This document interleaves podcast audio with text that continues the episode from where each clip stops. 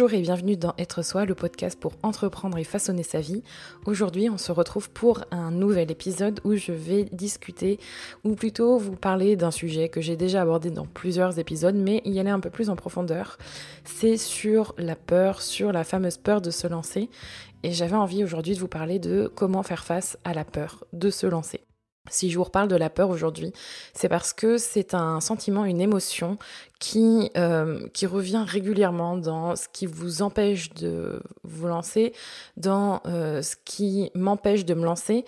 Euh, je, je, pense que c'est un sentiment qui régit beaucoup de choses, malheureusement, qui est pris, qui est pris comme une excuse. on se trouve beaucoup d'excuses quand on a peur, quand on, quand on, quand on a peur tout simplement de, de faire quelque chose. Et en discutant avec chacun d'entre vous, en faisant un peu le bilan sur ce que je réalise, sur les coachings sur lesquels je travaille, sur les différentes approches sur mes projets, c'est vrai que la peur, en fait, euh, même dans ma vie personnelle, c'est la peur qui revient le plus souvent. Euh, et c'est pour ça aussi que j'en ai parlé autant dans les différents épisodes, parce que la peur, c'est réellement quelque chose qui euh, bloc en fait, qui va venir euh, comme un petit diablotin ou comme une autre voix vous dire que euh, attention, voilà, ceci peut arriver, ceci peut arriver, et souvent la peur parle pour vous. On finit donc par procrastiner, on se pose beaucoup beaucoup de questions. Et si j'en parle aussi aujourd'hui, c'est parce que je sais qu'en ce moment, pour être passé par là, beaucoup de personnes passent des examens, euh, passent le bac. Euh, il y en a peut-être certains d'entre vous qui passent le permis. Alors c'est pas forcément saisonnier, mais c'est peut-être aussi le cas. Euh, et je ne peux m'empêcher de penser que quand j'ai passé mon bac, pour moi c'était à la fois une délivrance et en même temps, c'était l'entrée vers une nouvelle vie, vers une nouvelle euh, phase de ma vie. Et je pensais que, euh, que je n'allais pas forcément réussir à faire ce que je voulais et que si je n'arrivais pas à avoir mon bac, euh, je n'accéderais pas à ce que je souhaitais le plus. Et si j'en parle aussi, c'est parce que euh, ce bac ou du moins ces examens ou ça peut être un changement de vie ou toute autre grosse décision, souvent euh, quand, on, quand on décide de faire ça, que ce soit nous ou que ce soit quelqu'un d'autre, on nous pose souvent la question, ou on vous pose souvent la question, euh, du coup, qu'est-ce que tu vas faire Qu'est-ce que tu vas faire du coup si tu fais ça En gros, c'est un peu la question de qu'est-ce que tu vas faire presque le reste de ta vie. Ça conditionne un peu le, le tout comme si c'était la décision suprême qui faisait que tout était conditionné autour de ça et que si tu te plantais, ben euh, c'était super grave et que euh, tu n'avais pas le droit à l'erreur. Je vous invite du coup à écouter le fameux podcast sur, euh, sur être soi, je, parlais du coup de, se donner le droit à l'erreur. C'est un épisode que je mettrai euh, directement euh, sur juliekinoko.fr si jamais vous souhaitez l'écouter. Mais en tout cas, c'est vrai que quand on se dit qu'est-ce que je vais faire et qu'est-ce que ça implique de faire ça, euh, souvent c'est sur des grosses décisions et on calcule en fait la probabilité de réussir et la probabilité d'échouer et la probabilité surtout euh, de se tromper. Et ça, c'est euh, souvent le cas quand on a une grosse décision à prendre. Donc, je parlais des études.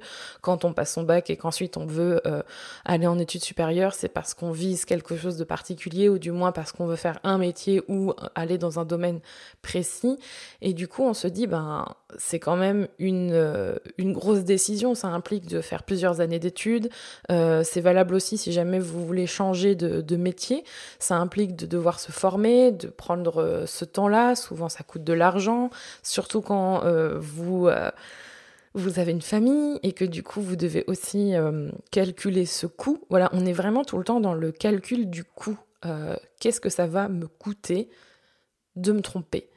Et ça génère énormément d'anxiété. Chez moi, en tout cas, ça a été longtemps le cas. Euh, je pense que, et j'en parlerai juste après, c'est devenu une force, parce qu'à force d'être confronté à ce calcul des risques, on finit par en tirer parti, mais sur le moment et sur plein d'autres cas, c'est très anxiogène, parce qu'on finit par se... Euh, en fait, on finit par se mettre à se décider selon le coût de son action. C'est-à-dire que si jamais ça coûte trop, ça nous coûte trop, même si c'est vraiment la direction qu'on veut prendre parce que c'est c'est notre cœur qui parle, c'est notre intuition qui nous dit d'y aller, si notre peur finit par prendre le volant et nous dire non, tu vas pas prendre cette direction-là, et eh ben comme le risque est trop élevé et que la peur finit par parler, on va prendre une autre direction alors que c'est pas forcément celle au fond qu'on souhaite prendre. Et cette peur, elle parle aussi très facilement euh, à cause de la société, à cause de l'éducation. Et je ne peux je ne peux pas ne pas euh, parler de ça, c'est-à-dire que quand euh, on est, enfin quand j'étais à l'école, je vais parler pour moi, mais quand j'étais à l'école ou même avec ma famille ou mes proches, souvent quand on arrive au lycée, alors je pense que c'est à peu près vers là, mais euh, peut-être fin collège, début lycée, commence à il commence à y avoir une, une, une espèce de, de comment on peut, on peut dire ça, une, une épée de Damoclès au-dessus de chaque de ma tête et de chacune des têtes euh, des élèves en fait. Et cette épée de Damoclès, c'est il va falloir que tu choisisses ce que tu veux faire. Et attention, cette décision-là, elle va conditionner toutes les années qui suivent derrière et un paquet d'années, donc t'as pas intérêt à te tromper. Et en gros, c'est ça. Et, euh, et en plus de ça, aujourd'hui, je vois que c'est encore plus difficile d'accéder à une éducation parce que quand je vois le système de répartition pour aller dans des écoles supérieures ou dans des universités, que l'accès à l'éducation est presque pour des privilégiés ou du moins ça devient de plus en plus compliqué ça, c'est encore plus anxiogène. Je me mets à la place des élèves ou des parents quand on doit prendre une décision pour déménager, trouver les fonds, trouver des bourses, etc. Euh, déjà, faut pas se tromper sur euh, la décision dans, dans le métier que tu choisis ou les études, mais en plus de ça, t'as pas intérêt à te tromper parce que déjà que t'en as, je vais le dire, hein, t'en as chié pour avoir cette place-là et pour avoir euh, ben, euh, la place à, l'université ou à l'école, t'as intérêt à la garder parce que si tu la lâches, tu vas, tu vas paraître, voilà, on parle déjà de, du regard extérieur, mais tu vas paraître pour euh, le lâcheur, celui qui a profité et qui en plus laisse tomber alors que ça a été super dur et pour ta famille et pour toi et pour d'autres personnes qui n'ont pas eu cette chance. voilà, c'est beaucoup de pression c'est anxiogène et en fait, hum, ça te, ça te donne ce sentiment que ça va te coûter encore plus cher de te tromper. Et ça te met une pression de dingue. Et moi, je l'ai ressenti, cette pression. Et je crois que euh, ça a été difficile, je pense, à un moment donné, de me remettre en question, sachant qu'en plus, quand on est perfectionniste, etc., on a envie de bien faire et on a envie de faire rentrer un rond dans un carré. Je vous en ai déjà parlé, mais et du coup, c'est difficile de se remettre en question et de se dire, bah, je me suis trompée. Et d'abord, il faut l'accepter en soi pour ensuite pouvoir l'assumer en face des autres. Et ça, c'est dur. Et quand on a une société ou euh, un environnement social ou familial qui euh, nous explique que justement, ben, faut pas se tromper, quoi, parce que ça coûte cher, c'est long, euh, ça implique beaucoup de concessions, ça nous met une, double pression, alors que finalement, ça n'a pas lieu d'être. Donc du coup, cette peur de se lancer, elle est aussi valable si jamais vous voulez lancer une société. Je peux vous donner beaucoup d'exemples. Je parle beaucoup des diplômes, des gens qui passent le bac, etc. Mais elle est valable dans énormément de situations. Et si aujourd'hui je vous en parle, c'est parce qu'avec le recul, je me rends compte que euh, la première chose euh, à faire pour justement faire face à cette peur de se lancer, c'est de voir d'où elle vient cette peur ou d'où elle prend source. C'est-à-dire que là, je vous parlais justement de la société, de l'environnement familial, de l'environnement éducatif, etc. Et souvent, quand on est euh, hypersensible, quand on a beaucoup d'empathie, qu'on a envie de bien faire, on a tendance à vouloir bien faire pour les autres. Et euh, souvent, quand ça implique un coût pour l'autre, c'est-à-dire euh, des concessions, que par exemple, admettons, vous êtes décidé d'ouvrir une entreprise, du coup, ça implique que vous n'ayez pas de salaire pendant un an et que votre conjoint va devoir euh, subvenir à vos besoins, entre guillemets, mais du moins qu'elle va devoir pallier à ce manque de rémunération ou de salaire pendant un an, ça implique du coup que, que votre conjoint ou votre mari, votre femme, peu importe, euh, votre euh, compagnon de vie, ou votre compagnonne de vie, je sais pas si on dit ça, mais euh, celui ou celle qui est dans votre vie fasse des efforts lui aussi et accepte en fait cette situation.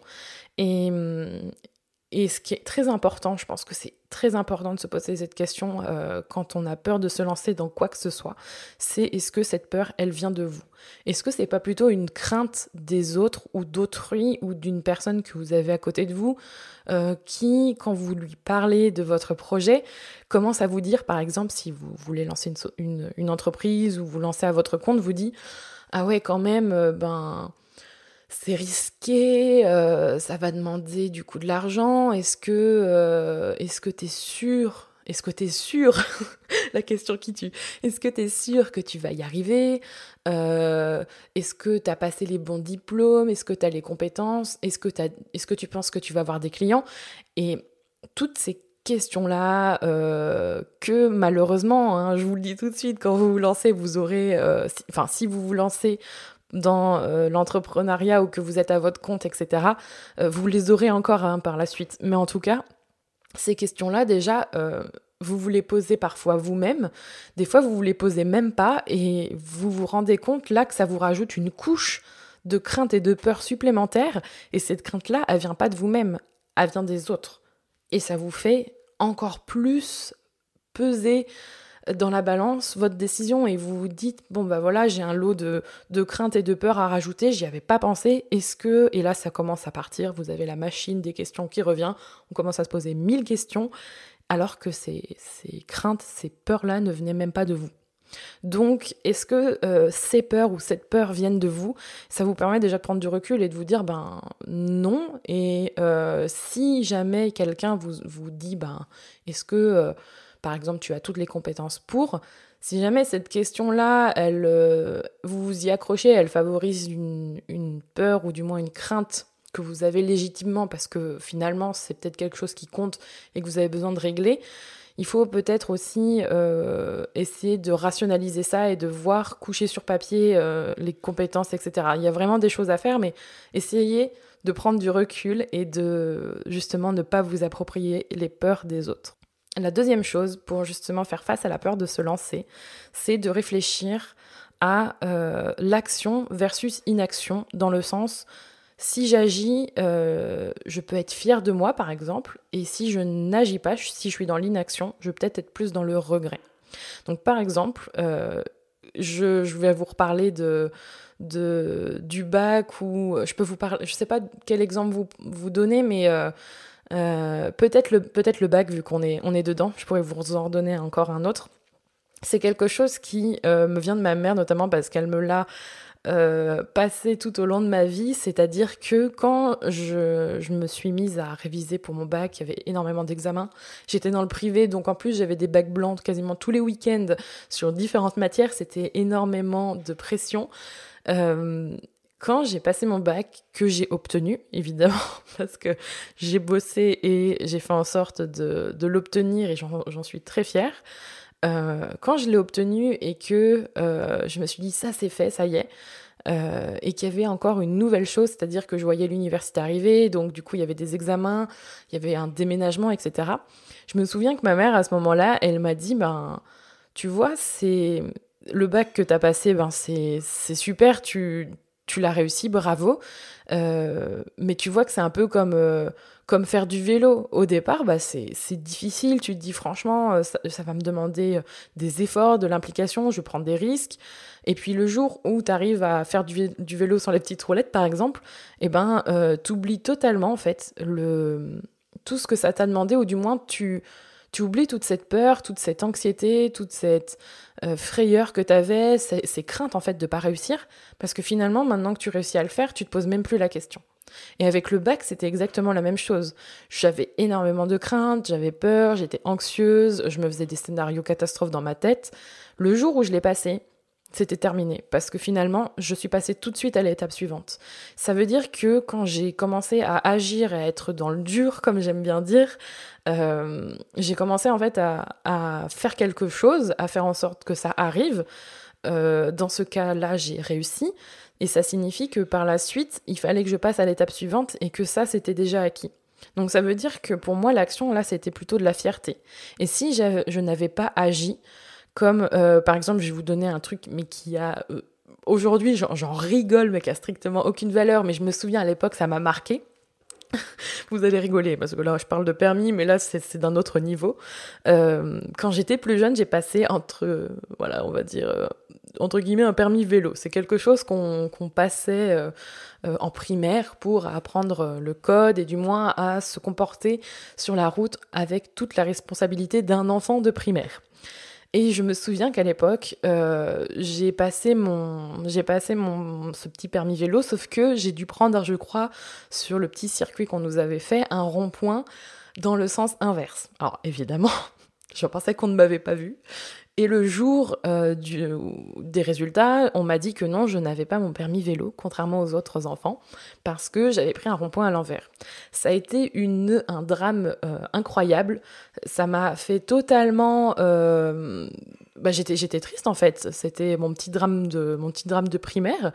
Et, et en fait, je, je, pense que sur le coup, j'ai regretté, je m'en souviens encore, j'ai regretté de pas réessayer en fait euh, de pas réessayer. je, je sais même plus si j'ai réessayé, si, euh, j'ai retenté le coup. Et en fait, je, je, me remémore ces deux événements-là parce que je me dis, avec mon bac, j'ai fait tout ce que j'ai pu et j'ai agi dans cet intérêt-là et ça m'a rendu fière. Et si euh, si je n'avais pas agi dans l'autre cas, bah justement, ça m'a plutôt apporté du regret et ça m'a plutôt apporté bah, des sentiments négatifs et je me suis dit j'aurais pu recommencer et faire en sorte de réussir à l'avoir pour pas avoir ce regret des années plus tard. Donc en fait, peser le, les deux et se dire ben si j'agis, j'ai plus de chances voilà peut-être euh, de réussir ou dans un cas où on est négatif d'échouer mais en tout cas j'aurais agi et ça m'a rendu fière. Alors que si je n'agis pas et si je fais pas en sorte de, euh, de réaliser ce que j'ai envie de faire, ça me ça m'apporte plus des regrets. Donc ça, c'est deux choses à bien garder en ligne de en ligne de mire parce que quand on avance dans la vie, on... moi le truc que je supporte le moins, en tout cas c'est quelque chose qui m'accompagne énormément, c'est de je ne veux pas vivre avec des regrets. C'est très important pour moi de ne pas avoir de regrets, peu importe que j'ai réussisse ou que j'échoue. Il faut absolument pour moi que j'essaye et euh, que j'en tire une leçon. Et justement, dans le troisième point que j'avais envie de vous parler, c'est quelque chose que j'ai déjà mentionné, mais que je vais répéter parce que c'est quelque chose qui marche très bien quand on a peur de se lancer. C'est se poser cette question qu'est-ce qui peut arriver de pire si je passe à l'action? Honnêtement, euh, quand vous faites votre petit scénario dans la tête, ça va très vite et vous vous posez euh, cette question et, finalement vous allez finir par vous retrouver face à des choses qui souvent peuvent se régler. Par exemple, si un jour vous décidez de vous lancer à votre compte, euh, qu'est-ce qui peut arriver de pire si vous vous lancez à votre compte? Bah, le pire qui puisse arriver, c'est que euh, vous euh, perdiez votre entreprise, qu'elle ferme, que vous trouviez pas de clients, que vous perdiez de l'argent, que peut-être vous devez vendre des biens personnels. Euh, vous devez demander de l'argent pour qu'on vous aide. voilà, c'est ce genre de choses qui peut arriver de pire, pour moi en tout cas. Et, et quand on se pose cette question, on se dit, ah bah oui, mais en fait, entre guillemets, c'est que du matériel c'est que euh, c'est que de l'argent. Alors dit comme ça, ça peut paraître, je pense, chez certaines personnes euh, difficile à entendre et je le, je le conçois. Mais avec le recul, euh, c'est pas irrécupérable. Il y en a de l'argent, il y a du matériel. Si euh, vous êtes entouré, mais je pense que vous l'êtes, vous pouvez trouver de l'aide. Et même si, si ce n'est pas le cas, il y a forcément des personnes qui peuvent vous aider. Et c'est du matériel, c'est-à-dire que c'est quelque chose qui peut se récupérer. Euh, avoir des regrets, c'est quelque chose qui est très difficile à réparer, par exemple. Une, vendre sa maison, si vraiment on va dans les, dans les cas les plus extrêmes, vendre tous ses biens euh, pour, pour pouvoir euh, remonter à flot, ça ne veut pas dire que euh, des années après, ou même quelques mois après, j'en sais rien, vous pouvez pas racheter une autre maison. C'est possible, c'est réparable. Donc du coup, ça permet de relativiser cette question, et elle est assez importante pour pouvoir justement faire face à cette peur de se lancer. J'espère que euh, cet épisode vous aura plu. Je vous invite à vous rendre sur juliekinoko.fr pour retrouver toutes les notes de l'épisode. Je mentionnerai justement tout ce qu'il y a euh, dans l'épisode comme les liens ou euh, certaines informations. Donc n'hésitez pas à aller sur juliekinoko.fr pour les retrouver. N'hésitez pas aussi à vous abonner sur Apple Podcast, à le noter et le partager pour justement lui donner un peu plus de visibilité et surtout pour permettre à d'autres personnes qui sont intéressées par le sujet à retrouver l'épisode. Je vous retrouve la semaine prochaine pour sûrement le dernier épisode de la saison euh, numéro 1 de Être Soi. Je pense que le podcast prendra des petites vacances pour revenir à la rentrée. Je vous souhaite en tout cas euh, une bonne journée ou une bonne soirée et en attendant, prenez soin de vous.